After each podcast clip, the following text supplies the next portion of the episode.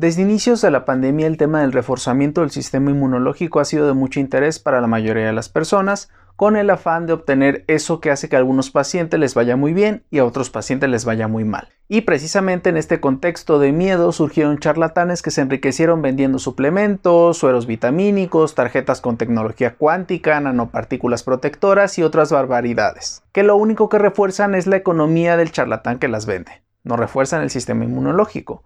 Precisamente por ese motivo me di a la tarea de buscar, con base en la evidencia científica, qué cosas realmente pueden ayudarnos a reforzar nuestro sistema inmunológico y estar más sanos. Así que sin más dilación vamos a comenzar. Primero, llevar una dieta balanceada. El llevar una dieta balanceada es una de las mejores maneras de asegurarnos de tener un sistema inmunológico eficiente. La idea es que una buena dieta proporciona una buena variedad de micronutrientes como vitaminas y minerales a nuestras células para trabajar adecuadamente. Existe entre muchas personas la idea de que se requieren vitaminas sintéticas cada cierto tiempo para combatir el cansancio, el estrés o incluso como un refuerzo inmunológico. La idea de base no es incorrecta, es decir, sí que necesitamos esos nutrientes, sin embargo la mejor manera de obtenerlos es tener una dieta variada y no inyectarnos complejo B cada tres meses. Una dieta que ayuda a potenciar el sistema inmunológico es una dieta alta en pescado fresco, pues contiene grasas saludables como los omegas 3 y 6 que ayudan a un mejor funcionamiento celular. Alimentos ricos en vitamina C como naranjas, kiwis, fresa, jitomate y limón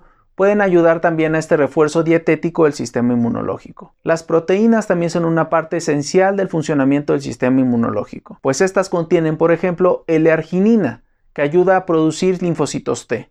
Esto puede impactar directamente en las infecciones como la influenza. Por lo tanto, no tienes más que buscar tener proteína vegetal y animal en tus comidas como la encontrada en las leguminosas o el pollo. Los alimentos altos en vitaminas A, D, E y zinc pueden ayudar también por tener propiedades antioxidantes. Además, el zinc ha demostrado reducir la duración y la severidad de infección por rinovirus, uno de los causantes del catarro común.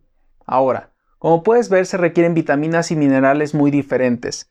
No se trata de estar buscando específicamente un alimento alto en vitamina A y otro alimento alto en zinc. Pues el llevar una dieta alta en alimentos no procesados como frutas, verduras y carne fresca puede ser suficiente para tener estos nutrientes sin requerir suplementos extra. Si tienes alguna duda sobre tu dieta, te recomiendo consultar con un nutriólogo para que te establezca una dieta que cumpla con estos criterios que mencioné. Así que en resumen, más frutas, más verduras y menos bedoyecta. Número 2. Duerme una cantidad de horas adecuadas. El sueño es una parte de nuestra vida que en muchas ocasiones ignoramos o consideramos intrascendente para nuestra salud. Esto no tiene mucho sentido si consideramos que pasamos durmiendo aproximadamente un tercio de nuestras vidas. Los estudios demuestran que cuando tienes una infección el sueño permite una adecuada distribución de las células hacia el sitio de la infección mediado por diferentes moléculas, es decir, les dice a dónde ir. Otro estudio interesante se dio en pacientes quienes fueron vacunados contra la hepatitis A. Estos pacientes se dividieron en dos grupos. Unos durmieron 8 horas y los otros se mantuvieron en vela durante toda una noche. Tiempo después se midieron los anticuerpos contra la hepatitis A, específicamente cuatro semanas después,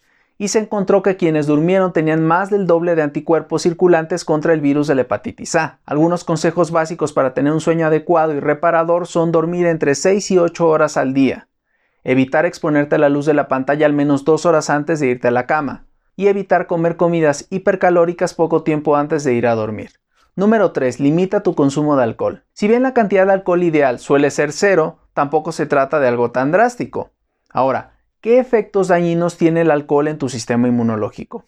El alcohol, por ejemplo, afecta directamente a los cilios, que son unas células parecidas a pelos que ayudan a evitar la entrada de microorganismos a los pulmones. Además, el alcohol afecta directamente a las células de la microbiota intestinal al promover la inflamación intestinal. Una proliferación de microbiota mala puede llevarte a tener infecciones frecuentes, no solo a nivel intestinal, sino a nivel de todo el cuerpo. Otro punto importante es la hidratación.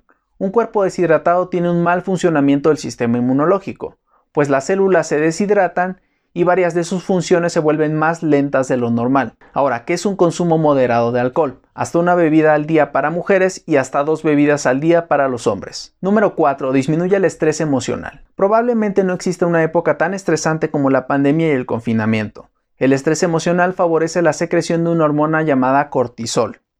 El cortisol promueve la inflamación y disminuye la proliferación de linfocitos T, un componente muy importante del sistema inmunológico. De esta manera, el estrés hace que la respuesta inmunológica sea más débil y sea más tardada. En general, muchos efectos dañinos del estrés emocional pueden ser explicados por un exceso de la secreción de cortisol. Ahora, ¿cómo puedo yo disminuir mis niveles de cortisol? La risa, actividades de relajación como el yoga o la meditación, las relaciones sexuales y el consumo de té negro son algunas opciones para reducir estos niveles. Número 5. Hacer ejercicio regularmente. Es natural que casi todos hayamos disminuido nuestra actividad física por la pandemia, pero este es un hábito indispensable para el mantenimiento no solamente de un buen sistema cardiovascular, sino de un buen sistema inmunológico. El ejercicio tiene varios beneficios para la salud en general, pero hablando específicamente del sistema inmunológico hay una relación inversa entre el ejercicio frecuente y la severidad de las enfermedades infecciosas. Es decir, quienes hacen ejercicio estadísticamente suelen tardar menos en recuperarse y tener enfermedades mucho más leves o incluso asintomáticas. El ejercicio también promueve la regulación del sistema inmunológico, retrasando la aparición de algunas enfermedades relacionadas con el envejecimiento celular, como por ejemplo la demencia. Otro beneficio es la reducción de la inflamación sistémica. Los estados proinflamatorios del cuerpo se relacionan con enfermedades metabólicas como la obesidad y la diabetes. Como puedes ver, el ejercicio es un excelente potenciador del sistema inmunológico actúa a diferentes niveles y tiene una gran cantidad de beneficios para la salud. El no poder salir de la casa no te impide realizar ejercicios en casa y mantenerte activo. Y finalmente número 6, deja de fumar. Al igual que con el alcohol, pero incluso con un poco mayor de énfasis, la cantidad ideal de tabaco es cero. Puesto que el humo del tabaco entra directamente a los pulmones, no es una gran sorpresa que haga daño a todas las células que se encuentran en el tracto y digamos que en todo el camino desde la boca, desde la nariz, hacia los pulmones.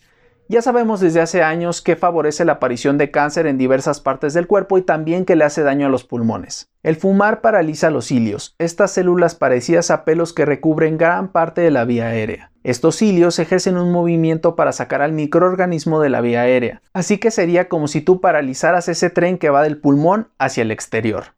A mayor cantidad de microorganismos hay infecciones más graves. El tabaco tiene dos efectos principales sobre el sistema inmunológico. Por una parte, favorece los efectos patogénicos del sistema inmunológico. ¿Qué quiere decir esto? Que favorece el exceso, y esto se asocia a la aparición de enfermedades autoinmunes, como por ejemplo la artritis reumatoide o el lupus. Por otra parte, disminuye la acción defensiva del sistema inmunológico. Esto produce que tarde más en montarse la respuesta de defensa ante la entrada de un microorganismo. En general, siempre comiendo a mis pacientes este paradigma. El mejor día para detener el consumo del cigarro fue justamente un día después de haber comenzado a fumar. Y el segundo mejor día es hoy.